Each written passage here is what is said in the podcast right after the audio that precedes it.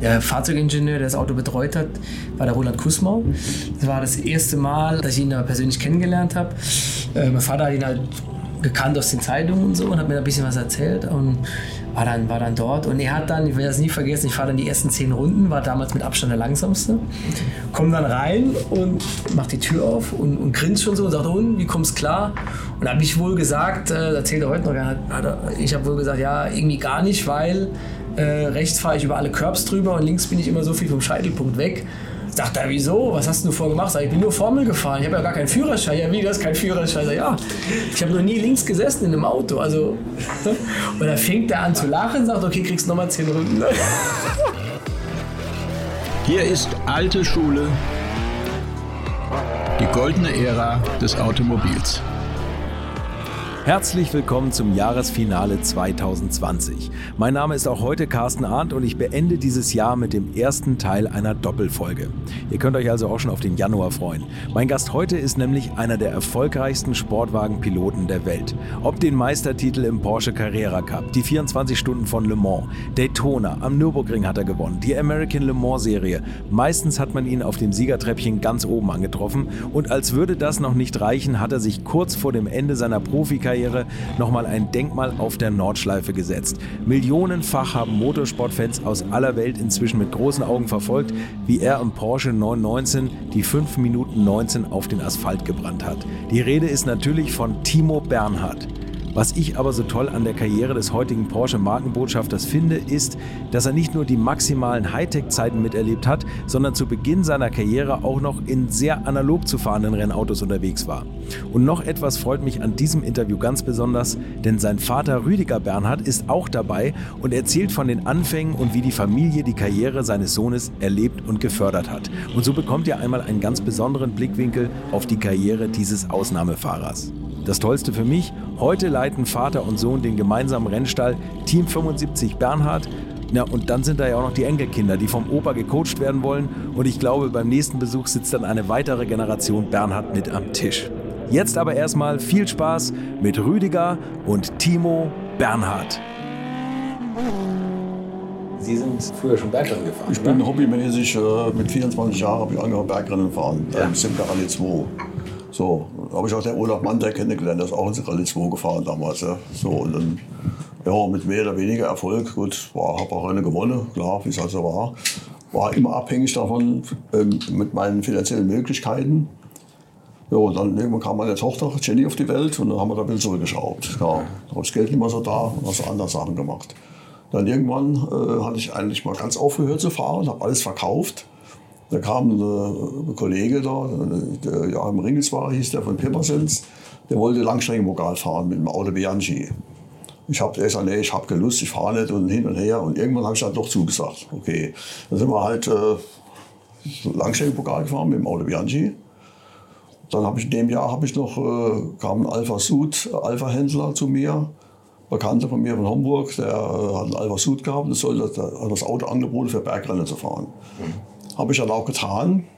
Nur nach 13 Starts bin ich dreimal angekommen und er ist nur ausgefallen. Dann habe ich gesagt, nee, du fahr dein Auto selbst. dann hatte ich mir einen Golf 1, haben wir dann gekriegt, habe ich als Rallye-Auto aufgebaut. Also mit dem Auto Rallye gefahren, ein paar Jahre. Ne? Ja, und dann, äh, Timo war mittlerweile auf der Welt, 81er geboren. Und äh, gut, bin dann bin Rallye gefahren, gut, das finanzielle Möglichkeit war auch begrenzt, habe ich damit aufgehört wieder, habe wieder Berg gefahren. Mhm. da war der Timo ja immer dabei eigentlich bei den Rennen. So, also bis ging da, auf. Ja, ging da bis, ja. ja, bis, äh, bis 99, nee, Quatsch, 89.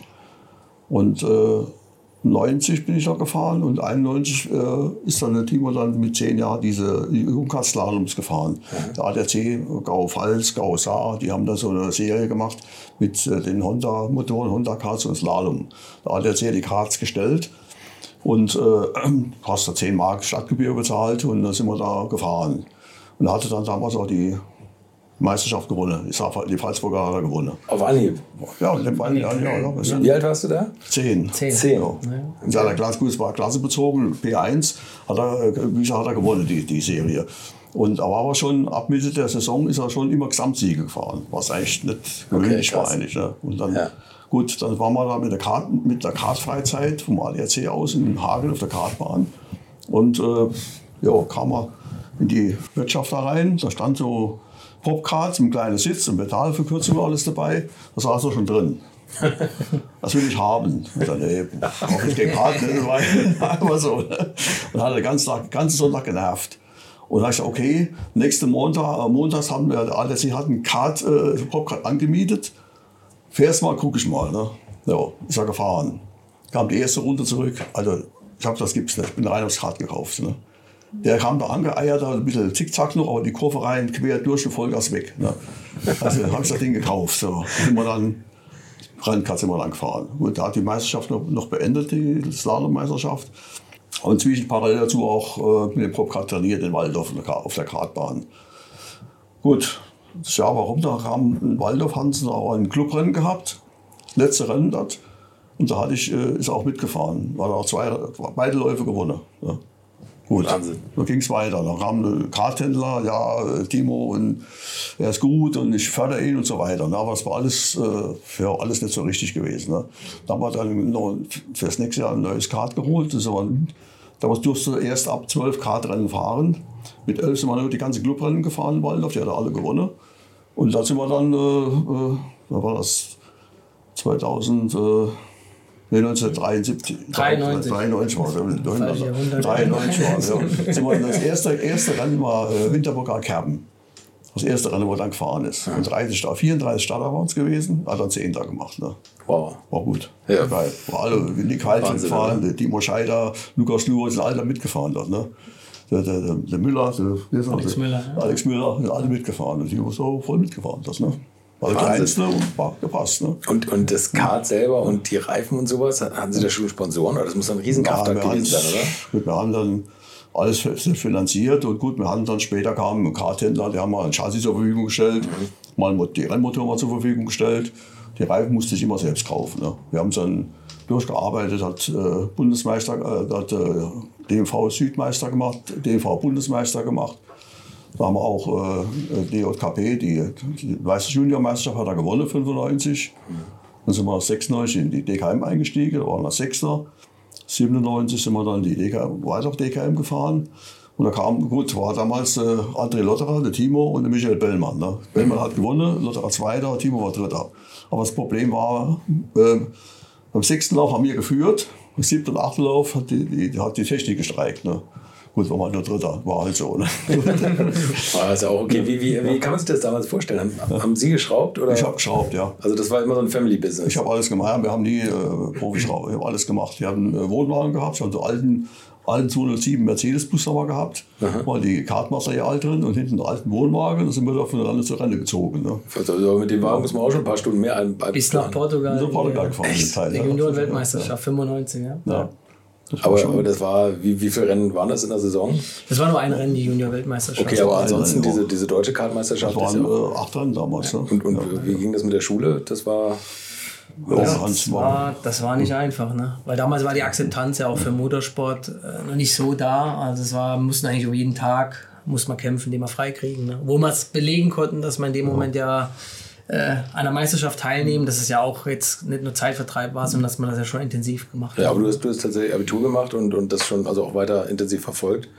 genau. Und nicht gesagt, irgendwie mit 16 so, komm, scheiß drauf, ich werde jetzt Motorsportler, weil das ist ja immer so die große Gefahr heutzutage, Ja. dass man dann irgendwie sagt, Schule ist ja nicht so Ja. wichtig. Aber das Ja. ist, glaube ich, man- also man kann es auch schaffen, wie man an dir sieht. Ja, man muss, es war schon auch von, von den Eltern, mein, man hat jetzt schon gehört von meinem Vater, es war ja, ähm, ich habe ja von Anfang an da volle Unterstützung auch gehabt mit unseren Möglichkeiten, was wir machen konnten. Ja. Aber der, Deal war ja eigentlich so un, ungeschriebenes Gesetz war schon, dass, äh, dass die Schule muss passen. Also das durfte mir da auch jetzt da nichts erlauben. Da habe ich immer geguckt. Das war eigentlich so meine Prämisse, dass ich in der Schule gut durchkomme, dass ich da nicht irgendwie auffalle äh, negativ und dass das eigentlich läuft. Das war so eigentlich der Deal, weil sonst hätten sie es auch, glaube ich, so nicht weiter unterstützt. Und dann der Rest dann, äh, klar, die, für der Rest von der, von der Zeit außerhalb der Schule war nur Motorsport das Thema eigentlich. Ne? Und haben Sie beruflich was gemacht, was in diese Richtung Motorsport oder Motor oder Nee, eigentlich gar nicht. Ich habe nochmal Radio- und Fernsehtechniker gelernt habe alles, was. Das kann man heute besser gebrauchen bei den ganzen elektronischen Autos. Elektroniker bin ich ziemlich weg. Oder? Nee, ich habe das mir alles selbst angeeignet, diese Schrauberei, ja, Motoren, das habe ich alles selbst gemacht. Und gerade das habe wie gesagt, ich habe mich reingefummelt und äh, bin da immer interessant geguckt. Klar, muss immer gucken mit den Augen. Man kann so viel lernen, wenn man nur zuguckt. Ja. Ja, ja. Das musste ich halt machen. Ne? Ich hatte damals einen Job, ich war, äh, Job gehabt, ich war. Äh, ich habe äh, ein paar Meldanlagen und eine Brandmeldanlage habe ich gewartet, mhm. Teil gebaut, gewartet im Außendienst. Mein Vorteil war, ich hatte bei mir eine eigenständige Stelle gehabt und konnte dann so Süddeutschland habe ich betreut und die war ich flexibel eigentlich. Da konnte ich viele okay. Sachen miteinander verbinden. Das war mein Riesenvorteil. Ja. Ein Bürojob wäre hätte es auch nicht funktioniert. Ne? Weil da war ich, nicht, war ich unabkömmlich. Und ja, Im Außendienst kann man viel, kann man, kann man ein bisschen viel, drehen, viel ne? verbinden. Eigentlich. Ja. Das war mein, mein Vorteil dabei auch. Ne? Das hat man oft gehabt, wo er dann gesagt hat, okay, wir fahren jetzt zum Kartrennen, aber da muss ich bei dem Reifenhändler muss ich noch das prüfen und da muss, da muss ich oft mit. Und klar, das war dann Mitte der 90er, da saß ich halt im Auto, habe irgendwas gelesen und äh, war eher langweilig, aber das war die einzige Möglichkeit, wo er so verbinden konnte. Das war dann notwendiges Übel. Unglaublich. Und, und gab es irgendwann mal so einen Moment, wahrscheinlich schon viel früher als über das, wo wir jetzt reden, dass, dass Sie sagen, das könnte eine Profikarriere werden? Oder war das, wann war das so in, in Blickweite? Oder dass, Sie, dass das Talent so durchscheinend war? Habe ich eigentlich nie dran gesagt eigentlich. Ne? Das war Profikarriere. Am Anfang überhaupt nicht und später. Ja. Gut, bis dann, äh, wenn wir ins Auto gestiegen sind mit Formel Ford, hm. haben wir gesagt, gut, wir gucken halt, wie weit wir kommen. Ne? Waren natürlich auch Verbindungen, das heißt Verbindungen, waren irgendwelche Nachwuchsförderungen gab es damals auch, wo wir auch angefragt wurden, aber es war alles, hat alles nicht funktioniert. Wir sind auch, wir haben damals eine Formel Fahrt, als ich als Kartfahrer noch war, hat irgendeine Firma hat einen Formel Fahrtfahrer, einen jungen Formel Fahrtfahrer gesucht und äh, sind wir auch eingeladen worden nach, äh, zum Alpen Österreich-Ring, die Zwischenlösung Österreich-Ring, ne? Mhm. nicht der jetzige, davor, sind wir eingeladen worden, äh, runtergefahren, sind wir, haben wir da die Gespräche geführt, aber uns haben es dann doch nicht genommen, das Team, und es ist ein Italiener dran gekommen mhm. der dann ein Jahr später auch die Meisterschaft gewonnen hat. Und der ließ sich nicht vermarkten, das war das Problem. Ne? Mhm. Wir sind dann ein Jahr später mir eingestiegen, also es war 98 mir eingestiegen und man Formel fortgekriegt. Das heißt, es war so, äh, gerade, gut, wäre es Unsinn, noch gerade weiterzumachen. Wir wollten dann ins Auto rein auch. Ne? Und hat uns da äh, Motorradhändler im Saarland, der Bodo Schmidt, hat uns da ein bisschen geholfen. Hat mir damals äh, äh, den Formelfahrt, haben wir eine Formelfahrt gefunden, äh, hat das Geld mir vorgestreckt der Rest habe ich selbst finanziert. 120.000 Mark? Nee, nee, das Auto hat damals 25.000 Mark gekostet. Achso, das Auto 25.000. Ja, okay. das, war, das Auto war eigentlich, das äh, war ein Auto, was der Lukas Nurmer gefahren hatte. Mhm. War zwei Jahre alt, war eine Baustelle da anschließend, weil das hat ein Mädel gefahren von, von, von äh, Herzberg, bei Göttingen irgendwo. Ein Mädel hat das gefahren, die hat mir am Kistbett gestanden wie. ja, ich sag nichts. Entsprechend, entsprechend sah das Auto auch aus und ich habe mich dann, das war ja tollste, weil ich ich habe das Auto an, an Fastnacht, ja, Dienstags, Fastnacht, Dienstag mich hochgefahren nach Herzberg mit dem LKW zum kleinen 7,5 Tonner, habe das Auto abgeholt, kam abends um 10 an, ausgeladen rein, ja. dann ich gleich gefummelt. Er wollte dann, ja, wir fahren gleich, nee, fahren du mal nicht. dann hatte ich da, das Ding dann angesprungen, ach, war ein Zirkus beim Auto, haben wir da rumgebastelt, bis ich das rausgefunden hatte. Ne? Also das Steuergerät hat einen Wackelkontakt gehabt. Oh Gott, ich war natürlich als Fernsehtechniker. Ja, ich, war, ich war immer so böse, habe das Ding genommen, hat die, die, die, diese Elektronik an den, an den Rahmen dran gedonnert. Ne? Ich das Ding gelaufen. also schon. Gut, jetzt ist er gelaufen. So. Dann haben wir die Testfahren gemacht. Ja, aber die, erste, ja. die erste Testfahrt müssen wir erklären, nämlich, weil da gab es damals in Zoll, da gab es glaube ich immer donnerstags gab so freie Testfahrten. Ne? Mhm. Da sind auch dann Profiteams gefahren, die standen dann oben in der Box und äh, wir standen dann unten als, als kleines Team, Vater Sohn gespannt, standen unten im Fahrerlager, weil wir uns die Box halt sparen wollten. Das hat extra Geld gekostet. Ne? Waren alleine dort, haben das Auto ausgeladen, als vorbereitet. Ich habe mich reingesetzt und damals in Formel Ford musste es ja von außen angeschnallt werden. Das heißt, ich konnte es selber nicht machen wegen der Gurte. Er hat mich angeschnallt. Ich saß schon fertig drin im Auto. Und er sagt, er muss noch kurz was holen, geht kurz weg. In dem Moment, ich sitze schon fertig angeschnallt, warte nur, bis mein Vater zurückkommt, sehe ich vorne wie in Auer, unten in dem Fahrerlager stand ich ja, sehe ich unten wie, äh, wie, wie jemand ausparkt mit einem Privatauto, mich aber übersieht, kommt immer näher und fährt mir dann vorne so auf die Schnauze drauf. Nee. Ich war schon am Winken, war schon am, am, Machen und Tun, aber ich kam so schnell nicht raus, weil die Gurte noch zu waren. So, als ich dann raus war, hat er dann gesehen, okay, er ist irgendwo draufgefahren, erste Gang rein, er ist weggefahren. Dem Moment kam mein Vater zurück und war am Schimpfen, weil er gesagt hat, was hast du gemacht? Ich war jetzt nur drei Minuten weg und das Auto ist schon kaputt, bevor wir überhaupt erst mal gefahren sind. Dann war die Schnauze vorne schon defekt. so, da war schon der erste, schon der erste Knick da drin. Ähm, zum Glück hat man genau das, wir, wir, haben nicht viel Ersatzteile gehabt, aber die, Schna die, Schnauze, die war Schnauze, war da. Okay. Haben wir gewechselt. Dann sind wir los und bin dann, weiß nicht, keine Ahnung, einen halben Tag gefahren. Und ab danach habe ich dann, äh, hab ich Vater dann gefragt, wie schnell war ich? Sagte, oh, ich habe nicht gestoppt, aber es sah gut aus. also das war damals erstmal nämlich verdutzt geguckt, da mussten wir beide lachen, aber das war, glaube ich, so, was ihn auch immer ausgezeichnet hat, weil er hat da gar keinen Druck gemacht. Für ihn war wichtig, die Technik passt, für ihn war wichtig, dass ich lernen konnte, mhm.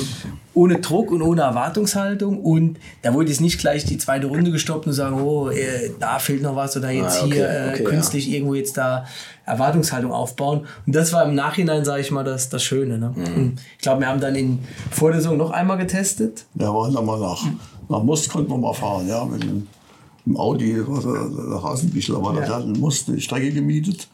Und wir haben da Mechaniker, den ich erkannte, der hat das dann gemeldet. Da haben wir dem 500 Mark gegeben und durfte da einen Tag mitfahren. Ne? So in Most rumgefahren. War ganz, ganz interessant, war eine gute, gute Sache damals. Ne? Und ist Auto Schrauben, war das ein großer Unterschied zum Kart oder ging ja, das dann Auto, gleich? So, das, also Gut, Auto haben wir mittlerweile ausgekannt. Auto. Ja, das denke ich. Also das ich habe das alles, die Getriebe habe ich alles äh, gemacht und ich konnte da vom Wiesbaden beim ehemaligen Formel Ford konnte ich eine ganze Kiste mit Übersetzungen kaufen. Das habe ich dann alles selbst äh, ja, geeignet halt. War jetzt nicht kompliziert gewesen. Halt also sind beide irgendwie aufgestiegen ja. durch die Klassen. Ne? Sie vom Kart ja, zum, zum Formel Ford, du fahrerisch. Ja. Aber ich muss sagen, was, was das Tolle war, weil für uns wäre da, muss ich ganz klar sagen, für uns wäre nach dem Kart, wo ich ja wirklich erfolgreich war mit, mit Titeln und, und Top 5 Platzierungen, auch international und, und alles Mögliche, wäre für uns jetzt ohne die Initiative von dem Bodo Schmidt damals und seine Initiative, dass er gesagt hat, wir machen das, wir probieren das mit unseren Möglichkeiten, ohne das wäre bei mir damals eine Endstation gewesen. das muss man ganz nüchtern so sehen. Und da gab es auch damals, das muss ich auch sagen, das war für mich unheimlich, unheimlicher Motivationsschub, muss ich sagen, im, im Nachhinein. Ähm, dass da einige Kartfahrer, die mit mir früher äh, im Kart gefahren sind, zum Teil hinter mir waren, die sind dann in dem Jahr auch für größere Teams gefahren. Ne? Mhm. Und da gab es den einen oder anderen, die haben über uns dann gelacht. Ne? Wir sind dann, wir standen dann in dem Zelt, da war halt dann wenig drin. Wir hatten das Auto, wir hatten einen kleinen Transporter und da war schon der eine oder andere, der mit dem Finger da gezeigt hat, guck mal die. Ja. Wenn ich das so gesehen habe, wenn dann, wenn dann Leute da gelacht haben, für mich war das im Gegenteil, muss ich sagen, für mich war das unheimlich Motivation. Ja, das war irgendwie beim Jet der Nachbrenner, wo ich sagte, euch zeige ich, euch zeige ich, was ja. hier abgeht. Ne? Das für eine Kraft ent entwickelt. Ne? War für mich ja. wunderbar. Und wir hatten im Vorfeld, das will ich auch noch sagen, hat der, der Bodo Schmidt, äh, der war auch äh, in der Vergangenheit war sehr erfolgreich im Motorradsport, hat auch größere Teams gehabt im Motorradbereich, ist auch früher selber gefahren. Der hat zu uns gesagt, er will keine Erwartungshaltung aufbauen. Wenn wir in der zweiten Saisonhälfte bei den 30 Startern irgendwie in den Top 15 fahren, ist er absolut happy. Erstes Qualifying in Oschersleben ähm, lief so lala für uns. Im Endeffekt waren wir Neunter. Und mein Vater ruft ihn an und sagt, Bodo, wir sind Neunter. Und dann irgendwie Funkstille. Ja, wir sind aber nicht zufrieden. Ja, wie, ihr seid nicht zufrieden? Ihr seid Neunter im ersten Quali. Ja, aber da war noch mehr drin und hin und her. Auf jeden Fall. vom Glauben abgefallen, der Bude, oder was? Das glaube ich. Das Neunter, ich, Neunter im ersten Quali. Zweites, äh, zweites Rennen war Zoll, da waren wir schon Fünfter. Und drittes Rennen waren wir dann in Hockenheim, waren wir in der ersten Startreihe gestanden, neben, neben ähm, Walter Lechner Junior, was damals wow, okay, Top, Top ja, Team, Lechner und Leifler, ja. genau, ja. Also das sieht man die, die Entwicklung, ähm, die, äh, die wir da gemacht haben. Das war einfach, das war so schön zu sehen, weil das war Motorsport wirklich, wo man, wo man selber machen konnte. Mhm. Die Möglichkeiten gab es noch, wo jeder für sein Budget im Prinzip das so gestalten konnte, was er sich leisten konnte. Und wo man sich selber nicht zu hohe Ziele gesteckt hat. Ja, ich sage, ich muss in die, in die erste Startreihe ja. kommen. Und sagt, Top 15 würden reichen, ja. was ja schon, schon irre ist, sowas als, als, ja. als Motivation beim Zweier alten Auto und dann kommst du in die Top 10. Ne? Ah, das war toll. Also, das war im Nachhinein, ich muss sagen, in, in, oh, damals als 17-Jähriger bin ich ehrlich, damals war das wäre es für mich nichts Schöneres gewesen, wenn ich für die großen Teams gefahren wäre. Da mhm. Eifelland, Lechner und Jenser gab es damals ja. aus der Schweiz. Also das war damals so, wo ich sage, boah, einmal für die Teams fahren mit den LKWs, mit den Möglichkeiten. Mhm. Im Nachhinein muss ich sagen, in der heutigen Zeit ist ne? das für mich heute, ja. war das eines der schönsten Zeiten, die ich überhaupt Motorsport hier hatte. Ne? Also, man kann sagen, war eine romantischere Zeit. Es war eine Zeit, war ja, unbeschwerter und vor allen Dingen auch so in dem Familiengespann. Wir mhm. haben ja mhm. ganz viel Zeit miteinander verbracht, äh, in gleiche Richtung gearbeitet ja. und das war einfach, sind ganz schöne Momente, die ich heute, jetzt auch wo ich selber Kinder habe, wo ich sage, boah, das war einfach ganz toll. Ne? Wahnsinn, also echt beeindruckend. Ist Ihre Frau da auch dann mitgekommen und, und das da Die mit ist, äh, unterstützt? Oder teilweise, wir haben da so ein kleines Geschäft noch gehabt, meine Frau, so einen kleinen Laden äh, mit Schreibwaren, Büchern Ja, okay. und, und, und so weiter. Und die konnte nicht immer mit. Ne? So, und bei den, bei den Rennen vom Schossen war sie gleich nie dabei. Nach äh, Portugal, vielleicht, ja. Portugal ist mitgefahren. Im, Im Bus damals, äh, die, die Kart-WM damals ist sie mitgefahren, ja. Aber sonst, ja, war immer mit ihm alleine unterwegs dann auch. Ne? Was auch toll war in der Saison, ich habe ja noch viel, ich habe ja dann ganz wenig Erfahrungsschatz gehabt. Es war ja nicht so, dass man dann, das war ja auch so der Punkt, es war auch nicht so, dass das, ähm, dass man da jetzt von außen irgendwo ein Coaching gekriegt hat, sondern es war immer so der, der Deal zwischen uns. Er kümmert sich um die Technik, auch beim Kart damals oder in der Formel Ford und ich gucke dann selber, dass ich mich von der Fahrtechnik oder vom Fahren her damit so befasse, dass ich mich verbessere. Das heißt, als ich Junior war im Kart, habe ich dann geguckt, wie die Älteren fahren, die Top Kartstars oder auch in der Formel Ford damals, da war ja in der, in der Top 10 Rennserie, wo die Formel Ford eingebettet war, gab es der Formel Renault, da gab es ganz viele Markenpokale, also zehn Serien. Und das war halt toll, weil du konntest halt immer an der Strecke, war immer Action, also ich war immer irgendwie schauen, was machen die anderen, wie fahren die, was gucken. Es gab ja bei uns zumindest keine Datenaufzeichnung, das waren ja noch Analogzeiger. Da gab es nicht viel, da gab es die rote Lampe, wenn der Öldruck unten und, war. und das Gedächtnis, reinkommen. ne? ja. das, wo man gedreht hatte, ja. Und das, da, ich glaube, das hat mir im Nachhinein auch geholfen, dass ich mich damals so intensiv damit einfach beschäftigen musste, weil es die einzige Chance war. Ne? Und Das war. Das war toll, muss ich sagen. Und ähm, habe dann auch, klar, viele, weiß noch, am Nürburgring damals war ich mal P3 schön nach vorne gefahren, habe aber dann vergessen gehabt, die Bremsbalance umzustellen, weil es hat geregnet im Quali, war die Bremsbalance weiter hinten. Rennen war es trocken und habe dann in, in der zweiten Runde dann das Auto verloren im Castroles, weil es einfach hinten überbremst hat. Das waren so Momente, wo ich dann im Nachhinein sagt man ja, wie doof, aber das sind einfach so Ja, Sachen, die man einem jungen Fahrer auch zugestehen muss. Das sind einfach Erfahrungswerte. Ist mir nie mehr passiert. Aber ich sag mal, das war ein ganz tolles Jahr und im Endeffekt für mich die Chance, also für uns sowieso, aber für, für mich als Fahrer die Chance, dass ich einfach gesehen werde. Und die letzten, war die letzte, letzte Rennen, die letzten zwei Rennen dann ist dann beim Jenser gefahren auch. Ja. äh, der Jenser, der hat da gebohrt, die ganze Saison gebohrt, weil Timo war immer erfolgreicher wie seine Fahrer. Hat alles gebohrt, das sollte er fahren, dann soll er WM, äh, EM fahren. Äh, leg hast du Leder unten. Habe ich gesagt, du, Andreas, es tut mir leid, ich habe das Geld nicht dazu. Ne? Ich, meine, ich habe die DMs gesichert für uns, das Geld habe ich gehabt. Aber jetzt leg hast Leder, das war mir zu viel jetzt. Ne? Da hat er aber nicht nachgelassen. Und da hat er dann uns mal eingeladen. Da gibt es unten bei Neil Lyon, gibt es in den Bergen da irgendwo gibt's so eine ganz kleine, kleine äh, Rennstrecke. Mit äh, keine Rennversuche gefahren. Hat er ihn eingeladen, soll er mal fahren. Wir sind sein Auto gefahren, das war ein Swift, und hat er die schnellsten, schnellsten Runden eigentlich gedreht, die im äh, gefahren wurden. Gut, und dann hat er wieder gebohrt. Ja, jetzt kommt äh, Spar. Gut, okay, haben wir uns dann geeinigt. Äh, ich habe 3000 Mark zusammengekriegt, irgendwo über Sponsor gekriegt, sind wir Spar gefahren. So. guter Freund von uns, muss ich auch sagen, hat, der heute im Team noch hilft, der Daniel, hat dann noch einen Satz Reifen springen Ja, lassen ja. und dann konnte man So haben fahren. wir das Krass, halt gemacht. wenn man sich ja. das zusammengekratzt hat, ne? 3000 Mark, Genau, das ist schon. das haben wir dann gefahren und wie gesagt, der Tio war dann irgendwann, glaube ich, ein paar 60 Starter waren da dran ne, gefahren. War Sechster im Endeffekt. Ne? Sechster, äh, war siebter am Zeitrennen, äh, nee, zehnter am Zeitrennen, wo der, der Teamkollege noch, noch probiert hat, der jetzt genau nicht besser, hat dann äh, sechsten Platz belegt. Dann, ne. Gab es da mal so Momente, wo sich schon so die ersten Manager, die ersten Willi Webers aufgedrängt Ja, haben? ja, das war, ging dann los, ja. Ja, aber äh, immer- nichts, ja, waren schon, aber das waren alles Luftpumpen. Das, Ich wollte gerade sagen, ja, wie ja. ist das so? Da- Ich meine, da muss man ja auch irgendwie die Spreu vom Weizen trennen. Da ja. gibt es ja viele, Ja, ja. gerade in, dem, in der Szene, die sich da tummeln, die das ganz interessant finden, aber eigentlich ging dann damals eigentlich los, dann, ne, wo ich dann auch Angebote, wo wir Angebote gekriegt haben, dann äh, Formel 3 zu testen, dann da. Und das war dann, das eine oder andere war dann verknüpft mit trotzdem hohen Beiträgen zahlen, aber halt mit einem Vertrag, der halt dann auch äh, fast zehn Jahre geht oder so, so Geschichten. Und bei mir konnten, es war ja auch klar, dass mir jetzt, äh, ja, muss ganz ehrlich sagen, das Formel 3 hat mir selber nie stemmen können, äh, finanziell. Das war, das war dann klar.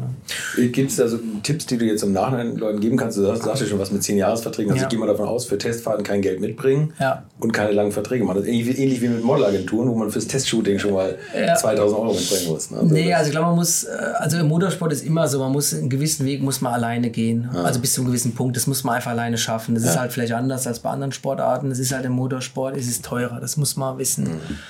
Ähm, also ein gewisser Teil des Weges muss man alleine schaffen, aber ich sag mal, jetzt, äh, ich glaube, es gibt auch, ich muss das immer ein bisschen unterscheiden, es gibt da schon Leute, die ehrlich ja, unterstützen wollen oder helfen wollen. Das muss man dann aussieben. Es gibt aber auch ganz viele, zumindest in der Zeit gab es schon einige, die dann da einen großen Nutzen von ziehen muss, äh, wollten. Das muss man halt unterscheiden. Da darf man sich auf nichts einlassen, wo man kein gutes Gefühl bei hat. Das ist ganz klar. Ne? Würdet ihr eigentlich auch so gerne wie ich manchmal neue Länder mit einem Oldtimer erkunden, aber ihr scheut euch die lange Anreise auf Achse oder die teuren Transportkosten? Dann gibt es eine der coolsten Alternativen, von denen ich bisher gehört oder in zahlreichen Artikeln gelesen habe und das sind die Eckis Oldtimer Rally Reisen durch Costa Rica luxuriöse zehntägige Urlaube und zwar in Minigruppen mit Oldtimern, die ihr vor Ort aussuchen könnt. Und nein, mir hat die Sonne nicht den Kopf zerbraten und ich rede jetzt auch nicht vom schättrigen Ford Fiesta der Billo Autovermietung. Ihr habt die Wahl zwischen zum Beispiel Mercedes SL, Porsche 911 oder Range Rover Classic. Und das ist sowas von cool, denn es sind immer maximal vier Autos inklusive Servicefahrzeug unterwegs und es geht natürlich nicht um Geschwindigkeit, sondern einfach nur darum, auf entspannte und ganz wunderbare Art und Weise Land und Leute zu erkennen erkunden und es ist ein Urlaub, also gibt es auch Strandtage. Und wer schon mal in Costa Rica war, der weiß, dass es ein sicheres Reiseland ist mit grandioser Flora und Fauna, mit Vulkanen, Regen und Nebelwäldern und irren, irren Stränden. Und mit den Fotos könnt ihr auf Instagram noch die Freunde zu Hause richtig neidisch machen. Ist ja auch nicht ganz unwichtig heutzutage. Schaut es euch auf jeden Fall mal im Netz an. Und als ich das erste Mal auf der Seite war, konnte ich es gar nicht glauben, dass jemand sowas organisiert. Und dann braucht man noch nicht mal den eigenen Klassiker schmutzig zu machen. Und mit Rain Range Rover oder R107er SL die Landschaft erkunden. Es könnte schlimmer kommen. Es gibt übrigens verschiedene Routen. Mein Tipp wäre die La Carrera Costa Rica und auf der Route werdet ihr mich früher oder später mitfahren sehen. Das garantiere ich euch. So, jetzt hört ihr hier noch die Webseite und da gibt es eine ganz einfache, nämlich rally-rally.com. Und ganz wichtig, Rally wird hier R-A-L-L-Y geschrieben rally-rally.com. Am besten gleich draufklicken, Seite abspeichern und möglichst schnell buchen, denn es sind kleine Gruppen und Inga und Ingo, die das organisieren, sind wirklich mega nett und Ingo ist auf mich gekommen, weil seine Mitfahrenden immer alte Schule hören. Also Geschmack haben die, die da mitfahren auch und ihr sollt jetzt auch weiter alte Schule hören. Bis bald in Costa Rica. Ja, das Schlimmste, was passiert wäre, wenn man so unterschrieben hätte, einen Vertrag bei jemandem und äh, zwei Rennen gefahren, wäre das, ich brauche mehr Geld, Geld wäre nicht mehr da gewesen, wäre beendet gewesen. Ja, ne? Wir haben auch äh, Bekannte von uns, also Bekannte vom KTR, die haben vom ADAC, äh, Formel BMW hieß die, glaube ich, die Serie da. Der hat einen Platz gekriegt, hat äh, irgendeinen Betrag bekommen, musste aber bei einem gewissen Team fahren. Ja, dann am dritten Rennen war das Geld alle. So, da hat der Fahrer müssen schrauben, dass sie die Saison durchgekommen sind ging natürlich nichts mehr. Ne? Das kann man nicht machen. Ja. Bei uns war es auch so, da wollte auch, waren auch äh, Leute da, die uns haben wollten unbedingt. Ah ja, fahr jetzt mal das Rennen und das zweite Rennen. Ah ja, was kostet das? Ah, machen wir nächstes Jahr. Ich sage, nee, machen wir nicht nächstes Jahr, das machen wir jetzt. Mhm. Äh, das mache ich. Ja, und, die, und diese Hintergründe stehen nie in der Rundenseite. Ja, ja, das ist ja also man hat, schickt mal ein Angebot und dann machen wir es. Dann hast das Angebot geschickt und habe ich nicht mehr geschmissen. Also.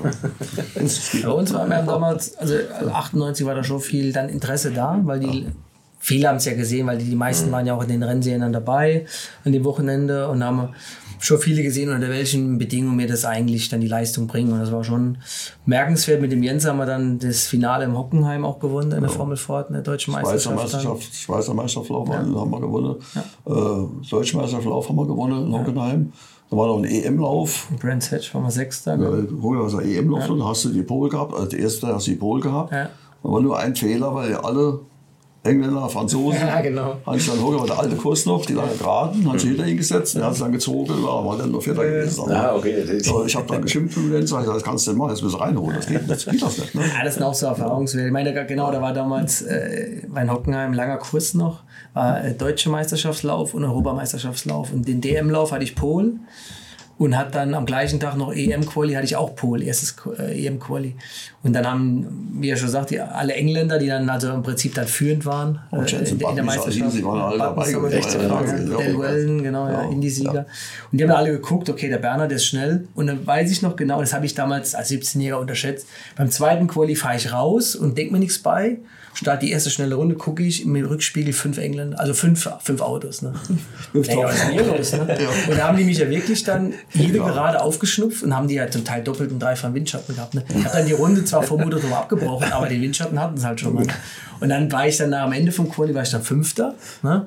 was ja immer noch ex extrem gut war, aber von der, von der, von den Möglichkeiten her hätte man da äh, Pole oder in die erste Reihe fahren können. Ne? Okay. Und das war auch so ein, wo du auch lernst. Und das ist halt das Tolle, du musst auch international fahren. Ne? Das ist ja genau das, du musst ja über den Tellerrand rausgucken. Und das war im Kart so. Und das war auch das Tolle an der, an der Formel äh, Ford damals, dass du auch international fahren konntest, ne? dich messen konntest. Final, am Ende vom Jahr war dann auch das äh, Festival in Brands Hatch. Ja. Da war dann auch am Wochenende vorher dann EM-Lauf, wurde man auch Sechster. Und äh, Wochenende später war dann das berühmte Formel Ford Festival, was damals ja extrem hoch angesehen war, wo auch dann viele ja, Talentscouts und auch von, von, äh, von, von Formel 3 oder Formel 1 Teams waren. Und da bin ich bis ins Halbfinale, war dann in der letzten Runde, es war dann damals immer, war sein, da hast du eine Gruppe gehabt, äh, ähm, dein, dein Qualifying in deiner Gruppe, ich glaube, es vier, vier Gruppen. Dann gab es die Heats, wo jede Gruppe gegen jede fuhr und dann gab es halt Halbfinale, zwei Halbfinale und dann das Finale. Und ich war in meinem Halbfinale, war ich bis zur letzten Runde Vierter. Und wir kommen dann äh, Paddock Hillband runter, letzte Runde, und der, der vor mir platzierte, der drittplatzierte, macht einen Fehler und ich fahre dann zu Druids, also zu der Spitzkehre hoch, neben dem und der drängt mich aufs Gras ab. Okay, krass. Die Räder berühren sich und das Auto kommt quer und in dem Moment äh, äh, lenkt vor mir der Zweitplatzierte ein in die Spitzkehre und ich fahre dem genau in die Seite rein. Ne? Das heißt, der Zweit- und der Viertplatzierte, also wir beide waren dann draußen. Ne?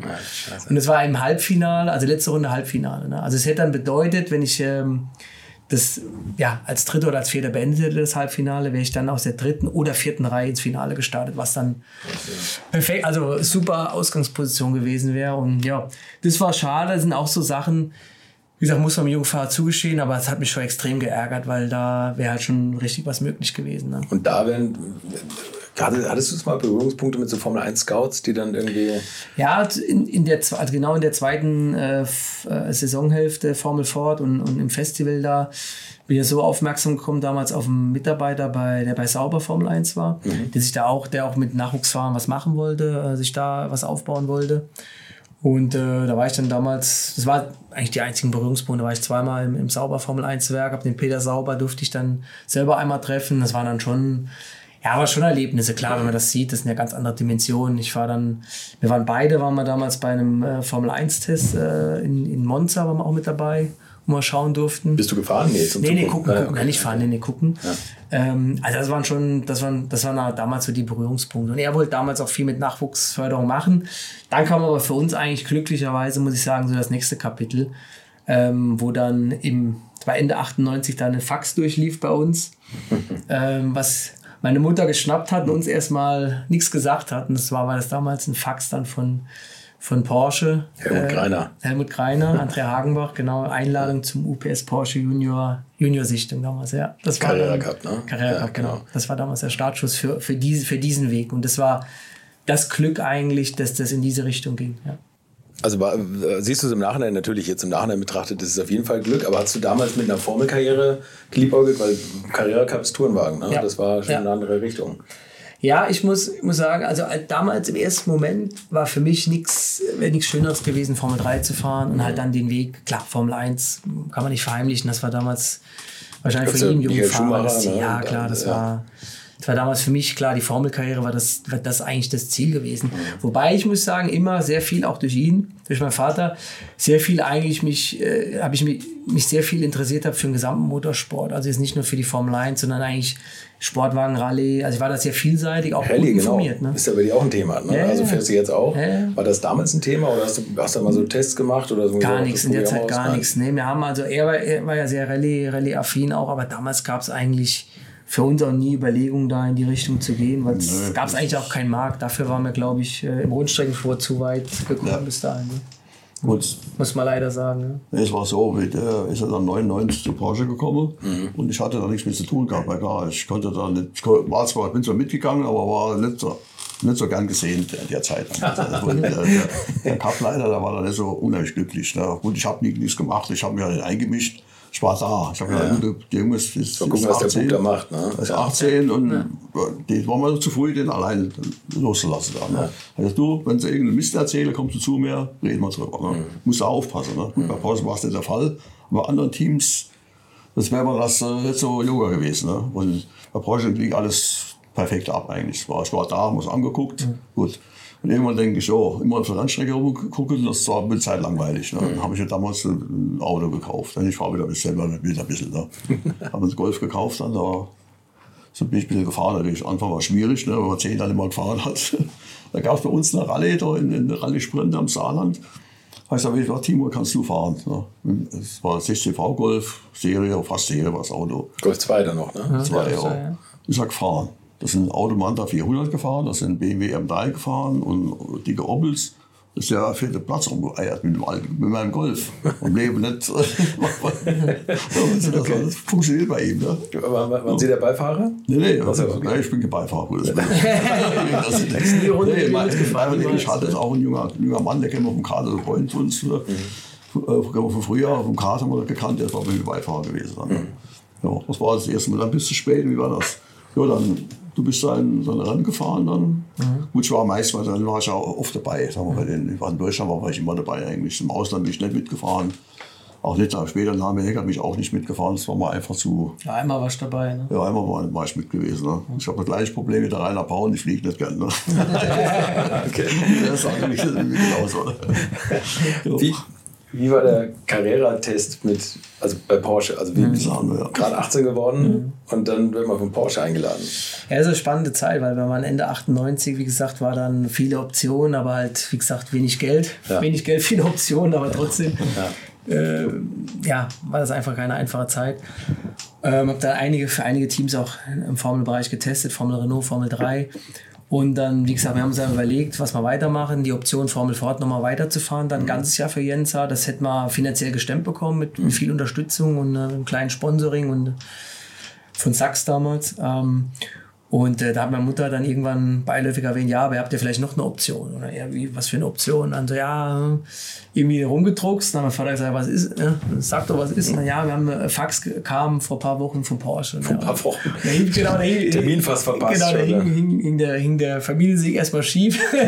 nee, aber war, es war dann, in dem, in dem Moment war das dann, ähm, ja, neue Option, weil klar, wir haben das Junior-Team gekannt, das UPS Porsche Junior-Team, war eine andere Richtung. Damals für mich war die Prämisse mehr gewesen Formelkarriere, bin ich, bin ich ehrlich.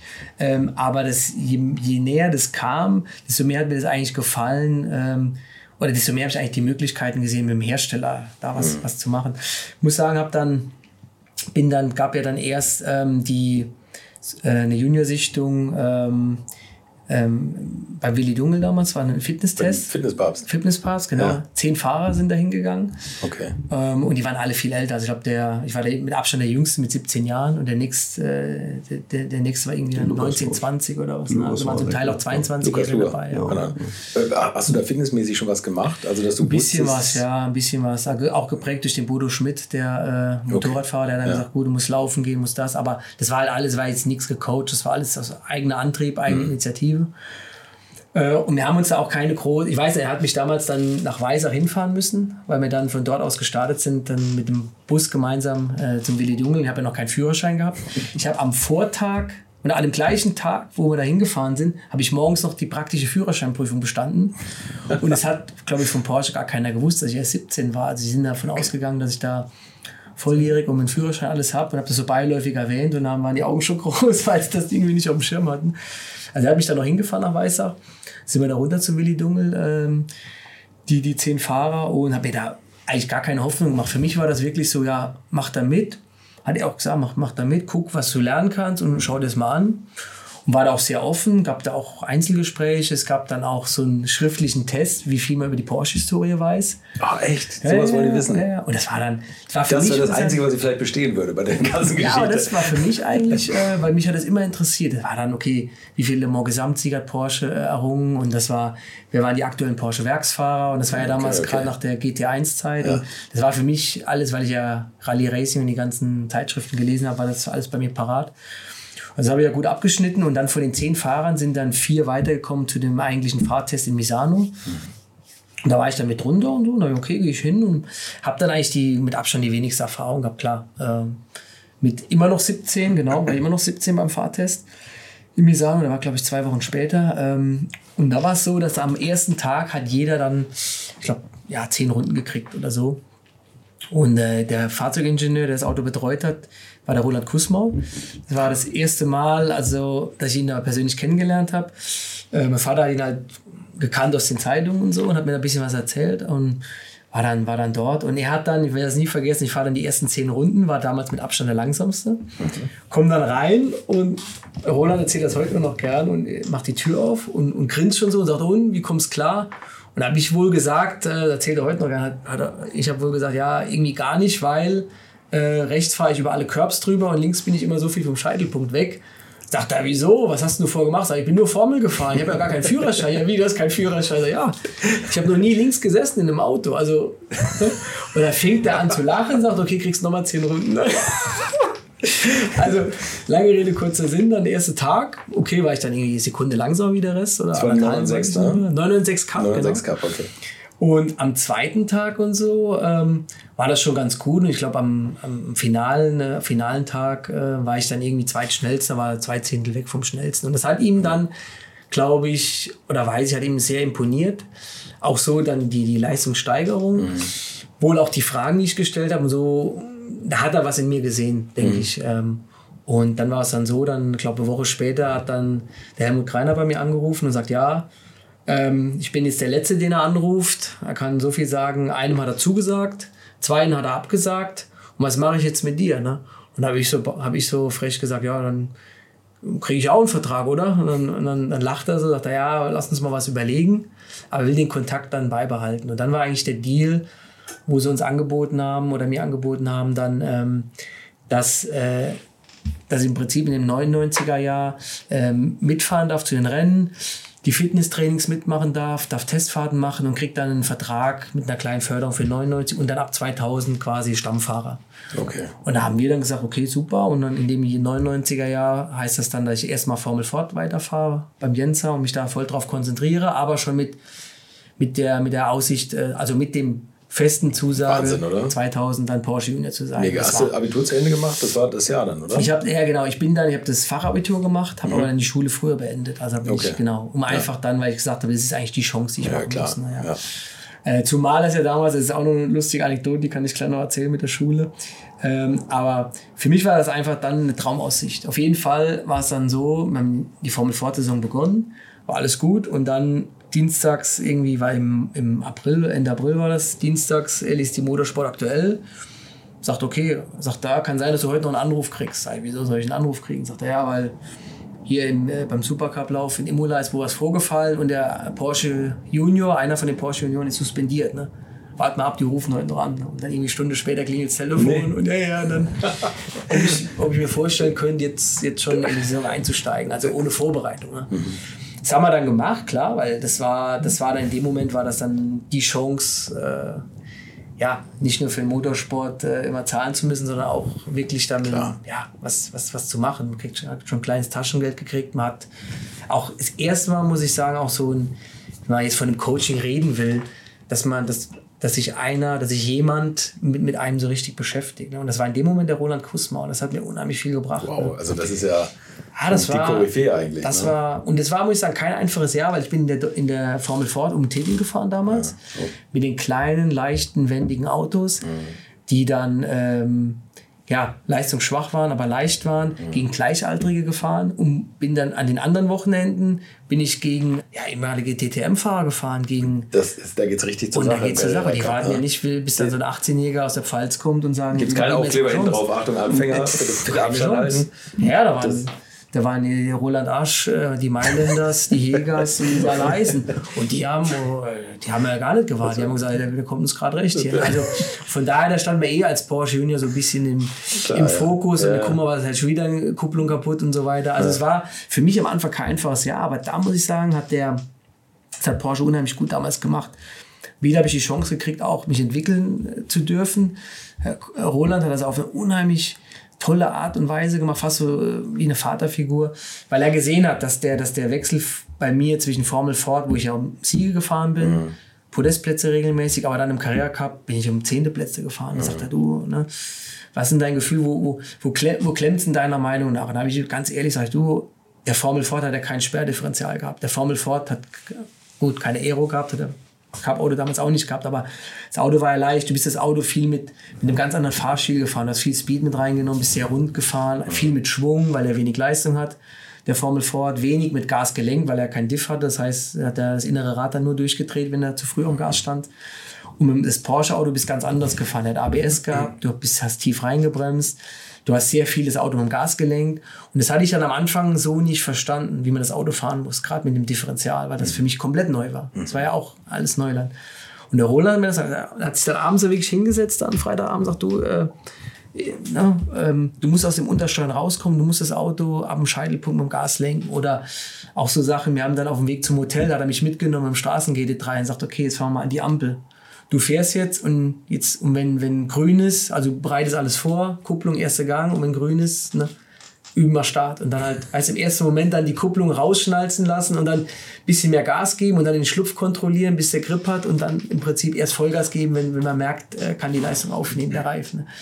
Also so Sachen zum Beispiel auf dem Weg ins Hotel, das ist heute unvorstellbar. Ne? Aber es hat mir damals so viel gebracht, dass sich jemand so mit mir äh, beschäftigt hat. Diese ne? Vorstellung, also ich finde das also fast schon lustig, das Porsche, weißt du, wo du Mhm. sagst, die haben Weißach, die haben da bestimmt auch weiße Linien auf der Straße und können so nur eine Ampel aufstellen. Mhm. Das Roland Kussmaul und Timo Bernhard im Auto sitzen und er sagt, wenn grün ist, dann gibt's mal Feuer. Das ist ja unfassbar ist eigentlich, oder? Ich meine, Ja, wie so irre ist das? Reaktionsvermögen. Gut, wir haben dann Staatsau und Weißach probiert, aber Ja, aber nee, aber das ist ja mega sympathisch, dass sie das genauso machen. Ja, und auch Zwischengas. Also ich habe damals das Auto von der, äh, von, von der Mama durfte ich dann nutzen. Hat mein Vater hat mir dann auch so eine Platte aufs Gaspedal gemacht, dass ich dann noch Zwischengas übe. Und der Roland hat auch mal geguckt, sagt, du musst vorne quasi mit der Spitze musst du den Bremsdruck halten und dann quasi mit der Hacke dann trotzdem äh, zum richtigen Zeitpunkt dann das Zwischengas geben, aber keinen Bremsdruck nachlassen. Also so Sachen. Und das Und mit was für einem Auto zu Hause? Was war das? Von der Mutter das Vor Auto? der Escort. vor der Und dann los. Ja, und das, und da hat sich dann so entwickelt, dass ich dann von Anfang des Jahres von 12., 13 Plätzen oder so war ich dann am Ende vom Jahr, war ich dann, bestes Ergebnis war P6, bestes Quali war auch irgendwie Sechster. Äh, gegen, gegen die Topstars ja auch Christian Menzel ist mitgefahren, dann Lukas Luhr, dann ich glaube Mailänder ist mitgefahren, äh, Arsch Frank, und Frank Schmickler. Schmicki ist mitgefahren, ja. Stippi ist mitgefahren. Also war, das war damals, und dann war ich so im letzten Rennen, weiß ich noch, war ich dann Sechster. Äh, und das war dann schon, und da waren sie zufrieden. Hat auch Roland gesagt, du, ähm, das, das, das war richtig gut. Und da muss ich sagen, dann im Endeffekt war es dann, äh, als wir dann gesagt haben, okay, 2000 fahren wir nur Carrera Cup und mich ähm, übers Jahr, über, den- über den Winter habe ich mich dann nur mit dem Cup-Auto beschäftigt. Habe vom Roland auch, der hat mich dann zum Reifentest mitgenommen. Hab gesagt, ah, hier Reifentest ist wichtig, weil du, deine Sinne werden geschärft. Du musst ja bei jedem Reifen das Maximum rausquetschen. Du kriegst dann 10 Reifensätze an einem Tag zum Beispiel. Du kannst Qualifying simulieren. Du lernst halt ganz einfach mit dem Auto ganz anders umzugehen. Ne? Also bist den ganzen Winter über auf Rennstrecken mit dem Auto gefahren konntest Also, du, ne? also ich habe den einen oder anderen Test haben wir dann durfte ich machen, ja. Also nicht okay. jetzt unendlich, aber wahrscheinlich. nicht permanent, aber habe die Chance gekriegt. Und das Ja, war okay, auch was, okay, wo der ja. Roland gesagt hat, du, das machen wir jetzt. Ne? Wie viel da bist du in der Formel Ford geworden in dem Jahr? Ja, dritter. Dritter. Glaub, dritter, oder? Ja, dritter. Ja, wir haben damals äh, jetzt ein neues Fabrikat umgestiegen, das war nicht so toll gewesen. Ja, okay. War ein bisschen, hat ein bisschen äh, Schwächen gehabt eigentlich. Ja. So. Aber das Interessante war dann am Ende vom Winter, war dann, als die neue Saison losging, war so das Zielsetzung vom Junior-Team damals, vom Helmut Greiner, sagt ja, äh, P4 und wenn man so um Platz 4, 5 rumfährt und wir eine Steigerung sehen, sind wir zufrieden. Wir kommen zum ersten Rennen nach Hockenheim, war ich Zweiter am Quali und habe den Start gewonnen, habe das erste Rennen gewonnen. Boom. Und es war erstmal so, okay, das war jetzt, äh, okay, es war gut, aber es war jetzt so nicht gedacht. jüngster, jüngster Sieger jemals, ne? Jüngster Sieger. Ist auch immer noch, glaube ich, ja, oder? klar, ich glaube immer noch, ja. Das war nicht gewünscht eigentlich. Und dann irgendwie das zweite Rennen Ausschussleben Zweiter, dann Sachsring weiß ich nicht mehr, war mir nicht so gut. Und dann das vierte Rennen am Nürburgring wieder gewonnen. Und da war ich auf einmal Tabellenführer. Ne? Und da muss ich, und das war, aber es war es in der Entwicklung so, weil das Junior-Team auch nicht immer, wurde auch kritisch gesehen von einigen Leuten. Also es war jetzt dann, also war auch nicht gewollt, dass jedes Jahr ein Junior Meister wird, war auch nicht die Zielsetzung. Ne? Wir sollten uns entwickeln und wir sollten zeigen, was wir können. Ähm, aber das war im ersten Moment war das jetzt nicht so die Zielsetzung. Und da muss ich sagen, ich habe aber dann äh, in dem Zeitraum auch ähm, äh, mit der Tabellenführung dann nach dem Nürburgring konnte ich damit auch nicht umgehen. Ich habe dann im zweiten Jahreshälfte auch viele Leichtsinnsfehler gemacht, wo ich dann Okay, einfach dann okay. auch verkrampft habe, oh, jetzt führst du in der Meisterschaft und habe dann ja Starts verhauen, habe dann äh, da zwar oft war ich äh, auf der Pole am Quali vorne gestanden, aber dann Starts nicht gepasst und dann kleinere Fehler und mal ein Dreher. Bin dann Dritter geworden in dem Jahr und habe das dann äh, auch mit, mit Hilfe vom, vom Roland auch ganz gut analysiert und dann im Jahr 2001 hat man dann äh, habe hab ich dann zusammensetzen können in Speed einfach die Abgeklärtheit gehabt äh, und habe dann 2001 Carrera Cup Meister gemacht, was für mich eines der schönsten Erfolge waren, weil Mhm. volle Konkurrenz und einfach dann das über die Jahre umgesetzt und auf den Punkt dann abgeliefert. Da hat dich dann letzten Endes gar keiner mehr geschont, oder? nee, das war dann, dann, dann haben sie gesagt, 2001 hieß dann und jetzt nicht nur jetzt darfst du Meister werden, das ist Quatsch, weil die, die, die, die, das war die, also die Konkurrenz war unheimlich hoch. Mhm. Aber es war jetzt, genau, zeig jetzt, ne, guck, dass du den Titel einfahren kannst. Ne? Und das war dann, war dann für mich eins der schönsten Jahre. Ne? Hast du noch Supercup-Rennen in Hockenheim gewonnen ich auch noch damals? gewonnen, ne? ja. Ja. Und eine Runde lang äh, war es Zweiter hin am Otelli. Ja. Und in der letzten Runde hast du eine Otelli geschnappt. Ja. Wahnsinn. Da war es los in Hockenheim. Weil die ganze, haben wir unheimlich viele Freunde und Bekannte, wo da gehuckt haben. Wie der, wie der reinkam, das erste Motorraum reinkam, hat, hat die Kopf gestanden. Hat. Ja, das war schön. Ne? Ja, und das muss ich mir nachhinein war das Junior-Team dann so wichtig, weil es war damals ja wirklich, gab es ja bei Porsche keinen Werksport. Das war das GT98-Programm, wurde ja vorher beendet. Es gab zu dem Zeitpunkt, das kann man sich heute gar nicht vorstellen, da gab es dann zwei oder drei Werksfahrer und zwei Junioren, das waren insgesamt fünf Fahrer.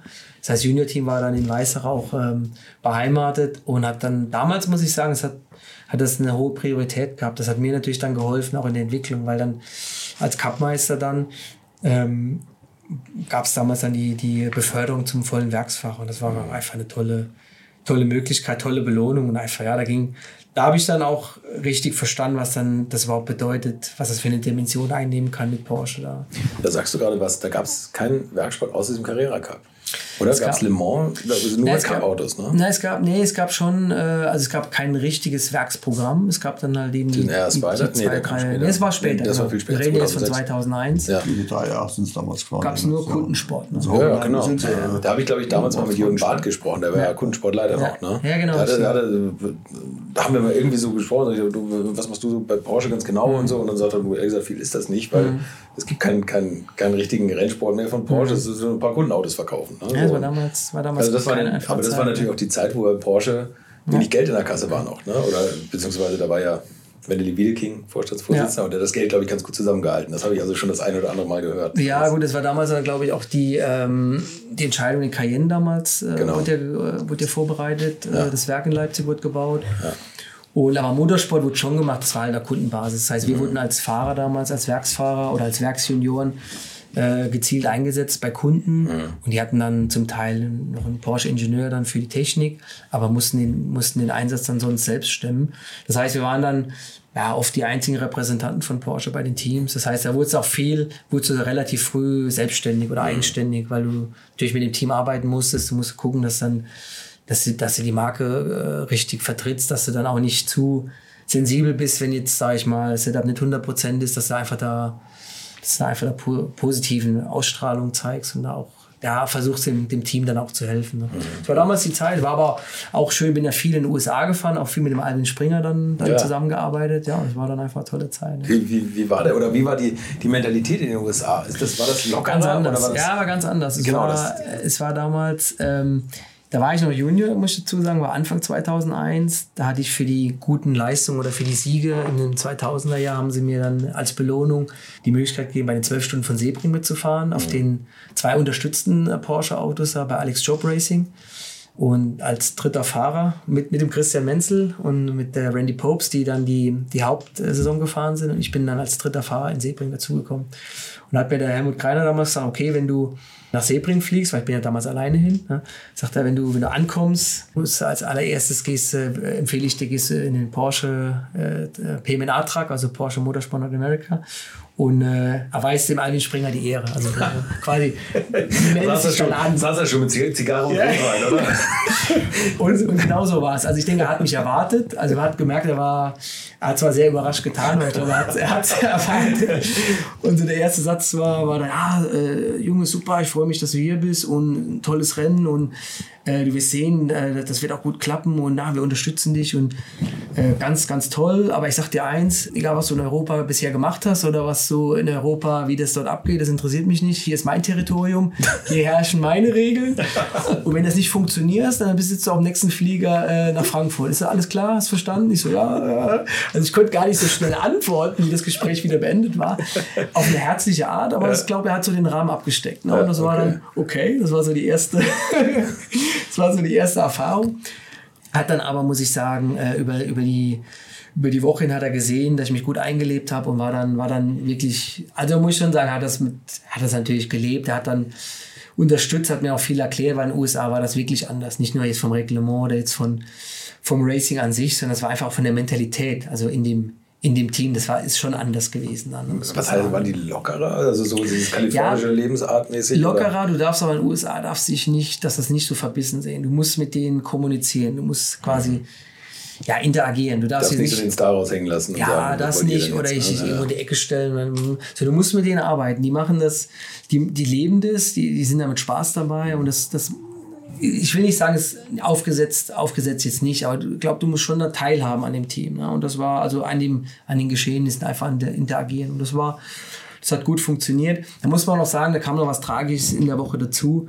Das war ja das Wochenende, an dem äh, Bob Wollig verstorben ist. Oh, okay. Ja, und das war natürlich dann, das war schon ein enger Freund von Alvin Springer. Ja, genau, auch, ne? richtig. Das war schon ein Dämpfer gewesen. Dann, mhm. ähm, äh, klar, wo der, wo der Alvin dann, ich weiß gar nicht, ob er am Renntag dann komplett da war. Das war schon, ich meine, das war freitags gewesen. Ich habe noch gesehen, ich meine, es war Freitag, ja, habe noch gesehen, dass der, der Bob Wollig dann mit dem Auto ähm, aus dem Fahrerlager gefahren ist, weil man durfte im Fahrerlager nicht mit dem Fahrrad fahren, sondern hat dann mit dem Auto dann über die Brücke fahren müssen, ist dann von dort mit dem Fahrrad gestartet und man hat das ja mitbekommen, dass er dann wieder eine Radtour macht oder mhm. trainiert.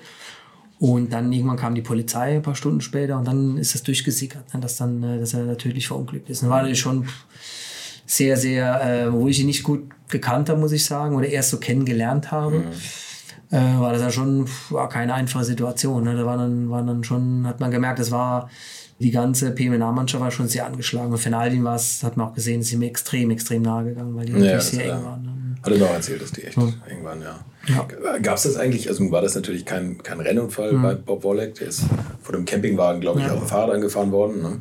Ähm, Gab es für dich mal so Unfälle als Dämpfer, wo du das hinterfragt hm. hast oder wo die Familie gesagt hat, also doch ganz schön gefährlich, was du hier hm. veranstaltest? Also gab es das bei dir? Ja, ja gab es es einen schweren Unfall, ähm, den ich hatte. Das war für mich, das war dann viel, viel später. Mhm.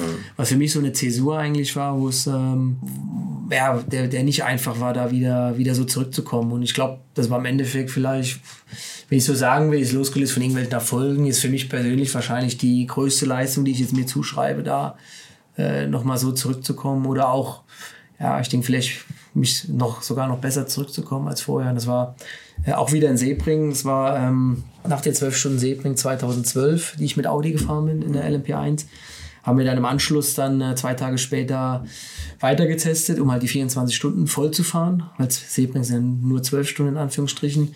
War das immer als Le Vorbereitung wurde das genutzt. Und es war am Ende Montagabend war das und habe dann den Dauerlauf weitergeführt mit, äh, mit meiner Crew und war einfach in dem Moment habe ich da wahrscheinlich Pech gehabt, weil es wurde alphabetisch dann immer zugeordnet. Mit B. Bernhard war ich dann der Erste, der den, den Dauerlauf wieder weitergeführt hat oder weitergefahren hat und bin dann am Ende von einem Doppelstint in Turn 17, also in, in der welligsten Kurve, mhm. einer der schnellsten Kurven an der Strecke, ist mir beim Anbremsen bei über 300 äh, das vordere Rad weggeklappt. Also die ganze Aufhängung habe ich da verloren. Okay.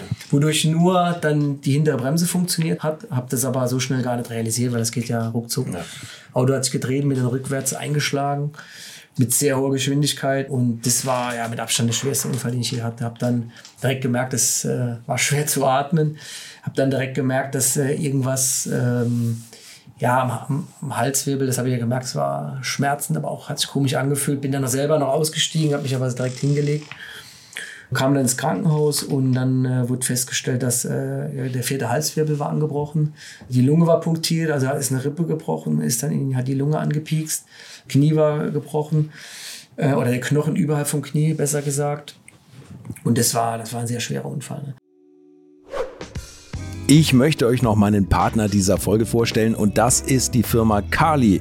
Und die machen etwas, wovon ich lange geträumt habe, nämlich immer, wenn ich mal wieder große Rechnungen für kleine Arbeiten am Auto präsentiert bekommen habe. Ich erinnere mich da an meinen Wunsch, bei einem früheren Fahrzeug einige Programmierungen wie Blinkerbestätigung beim Abschließen und so weiter ändern zu lassen. Ich bin fast hinübergekippt bei den Preisvorstellungen des Händlers. Fehlercodes sind auch so eine Sache, wo man vielleicht gerne mal selbst draufschauen würde und nicht zuletzt werden über immer mehr Sensoren am Auto immer immer mehr Daten erfasst und dafür gefühlt immer weniger Infos an den Fahrer weitergegeben. Auch unfair. Oder habt ihr noch ein Ölthermometer oder das Manometer für Öldruck im Armaturenbrett? Ich nicht.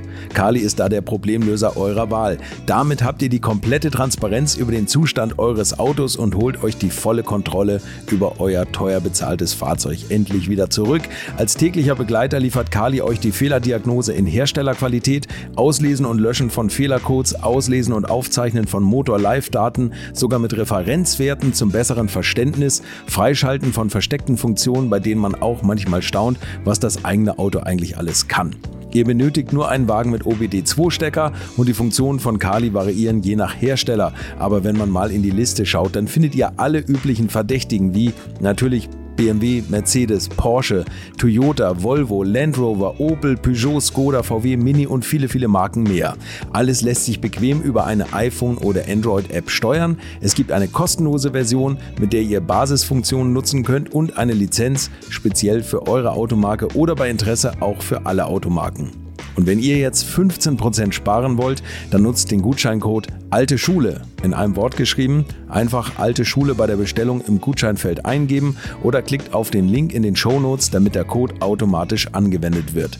Alle Infos zu den Marken, zu Funktionen und Preisen findet ihr im Netz unter www.mykali.de.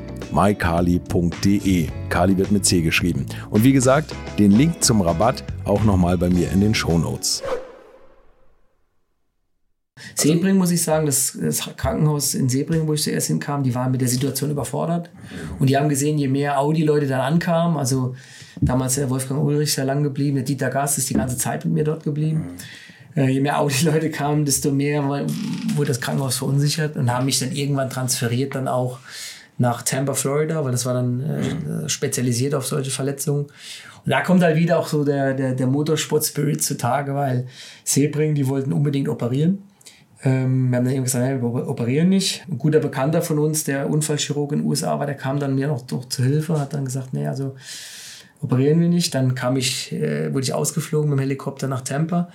Und ich werde nie vergessen, dann kam ich dann, erstmal das Zimmer war dreimal so groß als in Seebringen und wurde dann direkt auch gescheit verpflegt, weil in Seebringen habe ich ja kein, kein Essen bekommen, zu trinken nichts, weil äh, die gesagt haben, wenn du operiert werden musst, äh, muss der Magen leer, nüchtern sein. Ja, okay. Ich habe dann zwei Tage nach dem Unfall, äh, habe ich dann in so einem Schwamm, Schwamm rumgekaut oder rumgelutscht, wenn man das so sagt, weil einfach äh, muss man da weil die immer die Option offen halten wollen für eine OP. Ne? Das war also keine schöne Zeit, weil du kannst dir vorstellen, am Ende von einem Doppelstint und dann der Unfall und dann. Ne, nichts zu essen. Genau. Ja.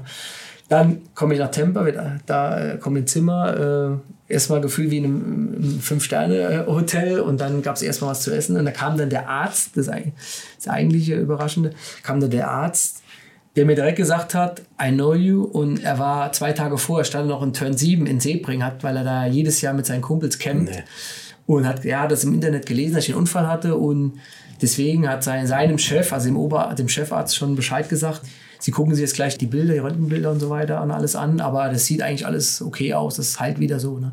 Krass. Halbe Stunde später kam der Chefarzt auch mit rein und sagt, ja, und äh, wir haben es angeguckt, keine OP, ähm, machen jetzt eine gescheite Halskrause und alles richtig angepasst und dann äh, sind das acht bis zehn Wochen, die du anhalten musst anhaben muss, aber hier äh, wird, oben wird erstmal nichts äh, operiert. Ne? Und waren das beides äh, Motorsport, äh, nicht, auf, nicht nur Enthusiasten, sondern die haben selber äh, Fahrtrainings gemacht. Die haben natürlich genau gewusst, wer ich bin. Die haben, die haben äh, den Unfall, äh, von dem haben sie gewusst. Also die haben das ganz anders gesehen. Also die haben das, muss ich sagen, das war eigentlich das Schöne. Ich durfte dann zwar noch nicht heimfliegen, weil die Lunge dann äh, punktiert war und du darfst ja dann mit dem, mit dem Druck, ne? mit dem Druckausgleich ja. nicht. Ähm, und äh, dann haben die, ja, das ist okay, dann, dann ist deine Entscheidung, dann bleib hier. Sag ich, ja, ich bleib hier. Und haben die ja vier, fünf Wochen wirklich toll um mich gekümmert. Bin dann in den USA geblieben, äh, gibt Schlimmeres. und habe dann, hab dann dort angefangen mit Reha und bin dann im Prinzip dann zurückgeflogen, aber wirklich mit dem Top-Gefühl, da super aufgehoben worden zu sein.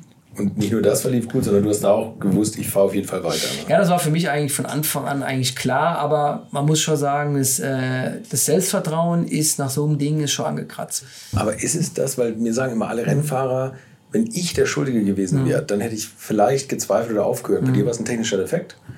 Da, ja, genau, ja, also vom, genau, also vom Selbstbewusstsein her kannst du ja eigentlich gar nichts nee, machen, weil du keinen ja, Fehler Ja, also ich sag mal, das... Äh, Selbstbewusstsein in dem Moment so, dass man, dass man eben äh, auch, äh, ja, wir sind nicht unsterblich, Diese falsch, aber auch verwundbar, ja genau, ja, ja, genau okay, dass man schon verwundbar ist. Ja, ne? ja. Es, gar nicht, weil es ging ja nicht darum, ist schuld oder nicht schuld, weil nee, das nee. war klar, das, das Teil wurde ja auch gesucht von, eine Audi damals. Sie haben das ja gefunden. Also es war erklärbar, das war auch klar, dass es ein technischer Defekt war. Aber man geht ja vorher auch immer so rein und gerade wenn man jung ist, wenn, wenn schwere Unfälle passieren und man sieht, es passiert jemand anderem, dann ist das auch immer so eine Abwehrhaltung. Mir kann es nicht passieren. Genau, mir passiert es nicht. Es kann dem und dem passieren, aber bei mir passiert nichts. Und das erste Mal, wenn man sich richtig weh gemacht hat, geht man anders mit solchen Unfällen rum. Also man ist, ähm, man merkt so die Verwund, man ist verwundbar und es tut halt weh. Ne? Und man reagiert auch, wenn die Kollegen solche Unfälle haben, reagiert man anders. Ne? Weil man einfach genau das Gefühl hat, wie es sich anfühlt, wenn man da sitzt oder, oder liegt neben dem Auto, wie es bei mir war, und man hat nur den Ausschnitt vom Helm und man wartet im Prinzip, wann kommt jetzt Hilfe, wer kommt als erstes, sind es vertraute Gesichter. Mhm. Ähm, und äh, habe mich mit, klar, mit vielen Kollegen ausgetauscht, die ähnlich äh, schwere Unfälle hatten und für die ist genauso. Es war damals, viel, auch viel später, 2014, ähm, Le Mans Abschlussquali, ähm, war ich im 919 Hybrid und sollte das Quali fahren und man hat zwei Schüsse gehabt. Erster Schuss war, war beendet, also erster Quali-Schuss, sagen wir so. Komme in die Box, Auto wird vorbereitet, man ist ja da eh in so einem Tunnelblick und guckt ja dann nur, klar, vorbereitet nächste Runde, man ist ja so mit beschäftigt, man denkt ja nichts anderes.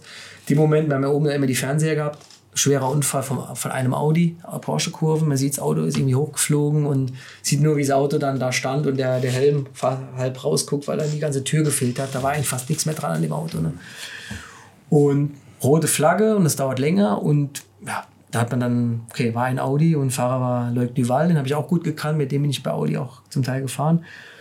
Und da habe ich gesagt, nee, ich muss jetzt hier raus und bin dann äh, in die Audi-Box gelaufen, ne, zum Dr. Dr. Ulrich und habe dann gefragt, sei, ist alles okay? Sagt, ah, sagt, ah, ist schön, super, dass du kommst, aber nee, ist alles gut und alles beruhigt und bin dann wieder zurück, eingestiegen und eine Viertelstunde später ging es Quali weiter. Und es ist aber bei mir war das ein Bedürfnis, weil das, wenn du, wenn du so einen schweren Unfall halt selbst erlebt hast, kann, bist du in dem Moment, war das mir ein Bedürfnis, dahin zu gehen und zu fragen und mir, und das auch zu, zu zeigen, ja, was heißt zu zeigen, ich will nicht sagen diese Anteilnahme, aber einfach, dass das einfach, äh, ja, nicht einfach so jetzt ein, äh, so, so, ein kleiner Crash, sondern ich weiß, wie sich das anfühlt. Ne? Mhm. Und das dann noch mal wirklich ehrlich nachzufragen, ist alles okay?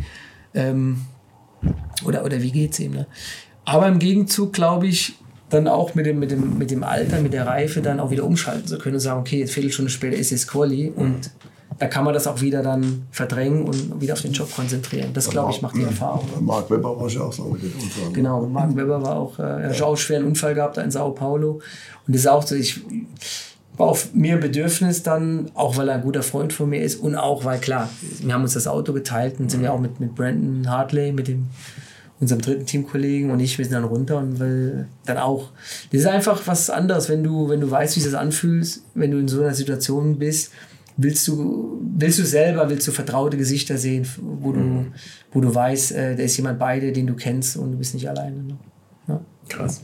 Bist du für dich jetzt eher so Langstreckenrennen? Ist das so dein Ding oder ist es eher so Sprintrennen? Was?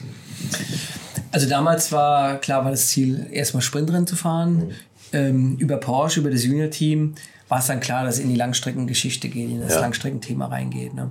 Äh, aber im Nachhinein muss ich sagen, ähm, ist, vermisse ich gar nichts. Also ich finde, Langstrecke ist äh, eine unheimlich tolle Disziplin.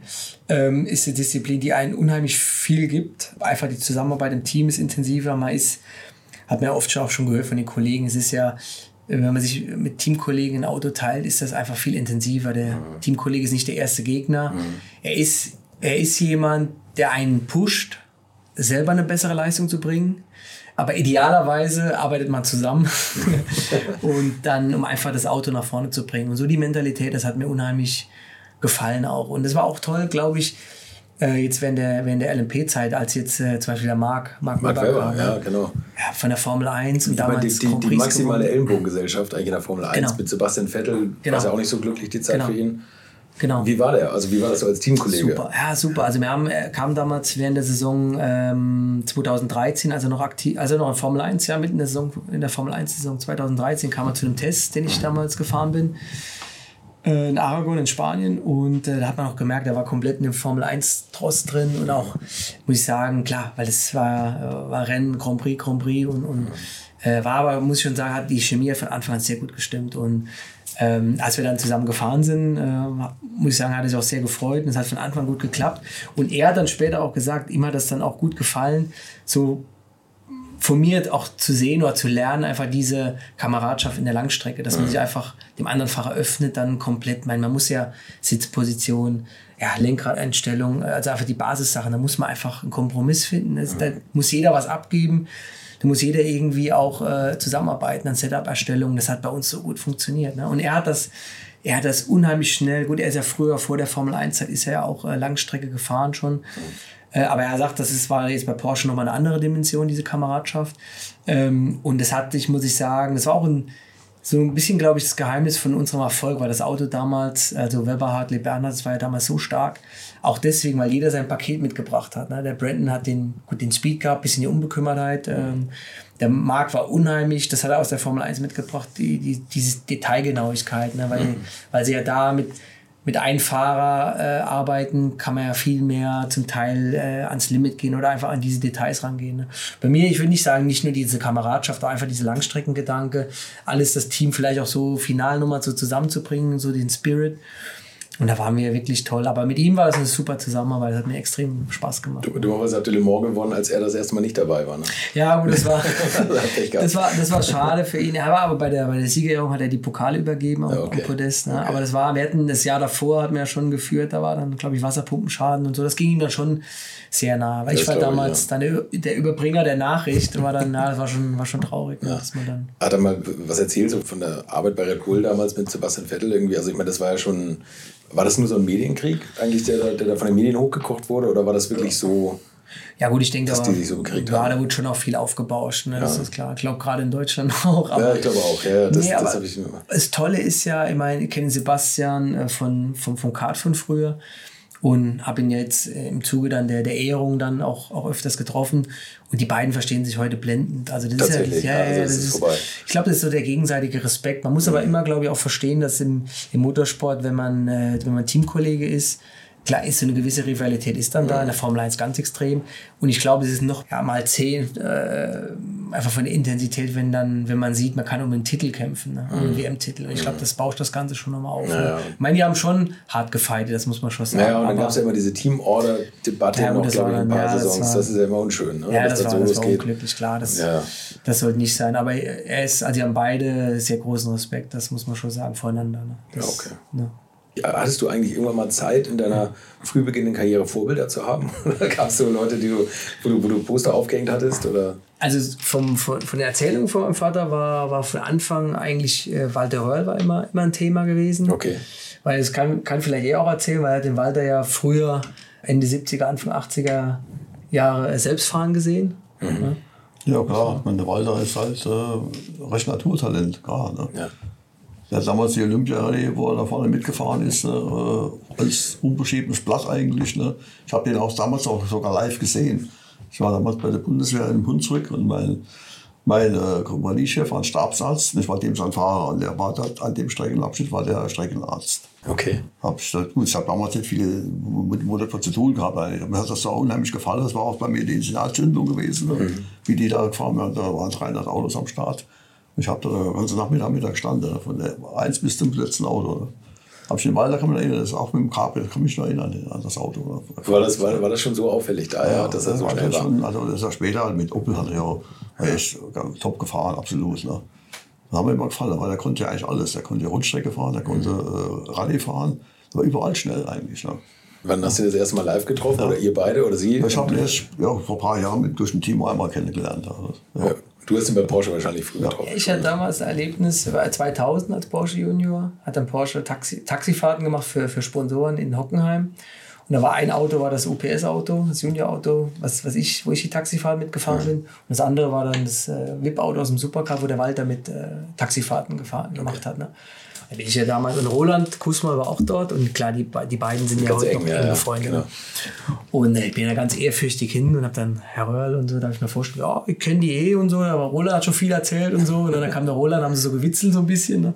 Und sagt, ja, aber ich bin eh der Walter. Ne? Und sagt, okay, gut. Und war eh schon, das war für mich auch von seinen Erzählungen, war das ja immer dann auch, äh, klar, war das ja was ganz Besonderes, also Legendenstatus. Und wir haben dann die Taxifahrten gemacht und dann am Ende vom Tag habe ich gefragt, sage ich, Walter, äh, hätte Frage und ja, was, was willst du? Und sag ich, ja, dürfte ich mal eine Runde mit dir mitfahren. Also ich bin normal nie, also genau keiner, der jetzt nebendran sitzt, bin ja. wirklich kein guter ja. Beifahrer. Da würde, könnte ich mit ihr mal eine Runde mitfahren, weil es einfach interessiert hat. Ne? Wie, ja, kein Problem. Und dann fährt er und sind wir dann vier, fünf Runden gefahren. Ich sitze nebendran noch geguckt. Und das war halt butterweich. Und ich muss sagen, das hat mich beeindruckt. Das war mühelos, sah das aus. Aber es ist nicht einfach nur so gefahren, sondern er hat sich wirklich angestrengt. Also man hat gesehen, er ist gefahren unheimlich sauber. Also entgegen eigentlich seinem, was man immer so jetzt vielleicht gedacht hat, ja, Rallyefahrer und quer und so, er ist unheimlich sauber, Strich gefahren, hat sich da extrem Mühe gegeben. Dann, ne? ich habe das vom Timing damals mit Zwischengas und Runterschalten, das hat mich ja unheimlich interessiert. Das konnte man ja damals alles sehen, weil das Cockpit war ja mhm. spartanisch ausgestattet.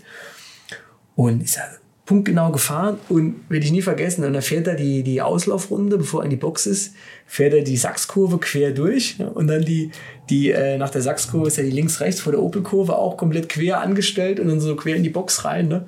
Guckt mich an und, und lacht. Ne? Jetzt hast du alles gesehen. Ne? So, ja.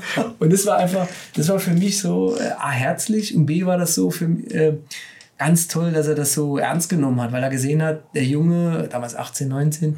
dem ist das wichtig oder dem ist das ernst. Und ne, ich habe das dann für mich auch genutzt, so, weiß, wie macht der das? Ne? Mhm. Wie, wie kann mir da was abschauen? Was, wie, wie, macht jemand, der halt so viele erreicht hat? Ne?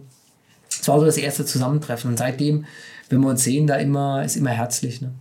Hast du auch mal so äh, Serienautos abgestimmt? Das war ja mal so Walters Ding. Der ist ja geholt worden, um mhm. die Serienautos abzustimmen. Warst ja. du da auch mal beteiligt? Weniger eigentlich. Das war eigentlich immer, ja, fast 100% Motorsport. Mhm. Ähm, wenn da mal, es gab, oder gibt es heute noch äh, immer noch mal Zeiten, wo dann vielleicht mal das eine oder andere Detail mal hinterfragt wird oder so mhm. und gesagt, okay, ist das jetzt ja, Anlehnung an Motorsport, äh, kann eine Lenkradauslegung sein oder vielleicht auch mal eine Sitzposition. Äh, mhm.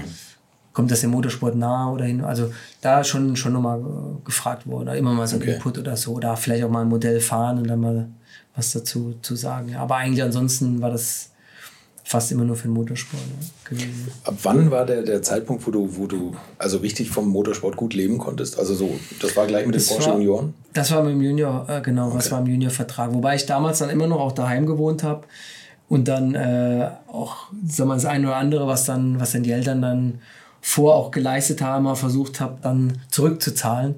Das war dann mit dem ersten, mit dem ersten Juniorvertrag. Dann gab es ein Taschengeld oder eigentlich dann kleines Gehalt, was damals äh, für mich da eine ganz andere Dimension war. Ich habe davor wirklich eigentlich nur für den Motorsport gelebt, habe da Schule gemacht und Motorsport. Und wenn dann irgendwie, wenn dann die Kumpels, also ich habe einen großen Freundeskreis gehabt, die dann alle gewusst haben, dass ich Rennen fahre, dass das so die Leidenschaft ist, die dann aber eigentlich schon immer Verständnis hatten, wenn dann Freitagabend Party war und ich dann nicht dabei war, weil ich dann bei einem Rennen war.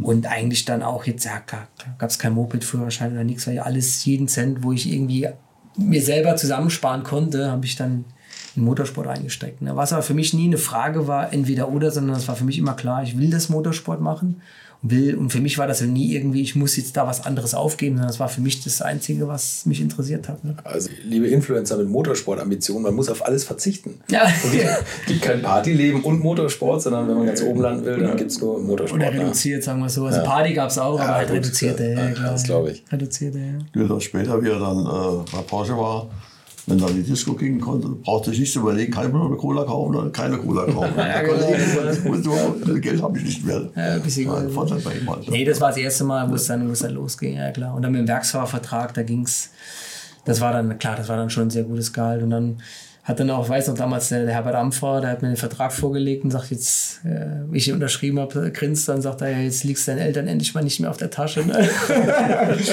ja, so kann man sehen. Ne? Wann, wann konntest du zu Hause ausziehen oder wann, wann war das? Das war dann, das war dann damals zu dem 2000, Zeitpunkt. 2000, ja. 2000. Nee, das war 2002. Oder 2003 okay. bis aus. Drei, genau, ja, genau. Okay. Gut, man muss sagen, 2002 war ich ja fast, äh, fast nie daheim. Da bin ich ja 30 oder über 30 ja, Rennen gefahren. Ja, ja. Bin ich damals ALMS gefahren. Als Porsche-Werksfahrer bin Porsche Supercup gefahren beim Jürgen Alzen. Das war lustig. Jo, da müssen wir auch drüber reden. Und bin VLN gefahren bei, auch beim Jürgen Alzen bin ich VLN gefahren. Ja, und alles, was so, was so, was so ging. Okay. Über 30 Rennen in dem Jahr gefahren. Ne? Wie war Jürgen Alzen als Teamchef? Der war sehr speziell, sehr lustig, ähm, hatten auch die eine oder andere ja, Auseinandersetzung, Meinungsverschiedenheit, aber war schon, war im Endeffekt, er hat nicht alles auch so, so ernst genommen. Ne? Also war auch ein, war auf jeden Fall ein Racer. Mhm. Hab da, ähm, war aber das eine oder andere Mal was, was nicht einfach in der Saison, gebe ich auch zu. Ne? Aber er hatte immer so ein Markenzeichen, weil er immer dann seinen schönen Truck gehabt mit Tiefkühlfach, da hat er die wenn wir dann nach dem Rennen oder nach dem Quali dann äh, Nachbesprechung hatten, hat er erstmal dann die Kinderschokolade und, das, und die Cola aus dem Eisfach genommen. Da muss dann oben bei der Cola muss das Eis oben drauf stehen und dann ging es los. Ne? Und dann Jung erzählen mal, wie, wie lief's? Ne? Dann haben wir erzählt. Aber ja, da kamen dann vom Quali so Sprüche, ja, äh, Jung, das Ding ist nicht versichert, aber stellen auf Pol oder so. so Dinge. Er hat das nicht immer so ernst genommen, aber, aber man muss sagen, er war, äh, ich muss schon sagen, er war mit den Sachen, wo er versprochen hat, war korrekt. Und er hat ja absolutes Racerherz gehabt, das muss ich schon sagen. Das war Teil 1 mit Rüdiger und Timo Bernhard. Und ich finde, diese Vater-Sohn-Geschichte, die sollte ich auch sonst mal ein bisschen mehr beleuchten. Da gibt es ja noch so einige in der Motorsportwelt. Und beim nächsten Mal geht es dann unter anderem hiermit weiter. Am Ende von dem 919-Projekt waren dann ein paar Ideen rumgegeistert innerhalb vom Team und da war unter anderem auch, ja, wir gehen mit dem Auto auf die Nordschleife und hab dann, okay, gut, gut interessant, ja, hm, ja, schön eigentlich und es war dann relativ früh klar wohl, dass ich das fahre und hab dann direkt, ja, super, mach mal. Und ich weiß noch genau, auf der Heimfahrt dann, das war so wahrscheinlich November, Dezember 2017 am Ende der Saison, auf der Heimfahrt von Weißer habe ich mir so gedacht, okay, also man wird schon schnell werden dann, ne? Und das ist vielleicht auch gar nicht so ungefährlich, ne? Natürlich, die Rekordfahrt auf der Nordschleife und warum Timo Bernhard sagt, dass der Rekord von Stefan Belloff trotzdem für immer Bestand haben wird. Außerdem reden wir darüber, wie es ist, auf einmal selbst Teamchef zu sein und auf der anderen Seite der Boxenmauer zu stehen. Und jetzt bleibt mir nur noch, euch zu danken für eure Treue in diesem oftmals schwierigen Jahr. Ganz besonders danke ich natürlich auch meinen ganzen Gästen, die mich trotz Pandemie noch empfangen haben und die uns so tolle Einblicke in die goldene Ära des Automobils gewährt haben. Freut euch aufs nächste Jahr. Corona geht hoffentlich irgendwann wieder. Die alte Schule bleibt auf jeden Fall. Habt schöne Weihnachten und einen guten Rutsch. Bleibt oder werdet gesund und freut euch auf den zweiten Teil mit Timo Bernhard und seinem Vater Rüdiger am 7. Januar. Infos, Bilder und alles Wissenswerte unter der Internetadresse www.alte-schule-podcast.de. Alte Schule ist ein Podcast aus den WakeWord Studios.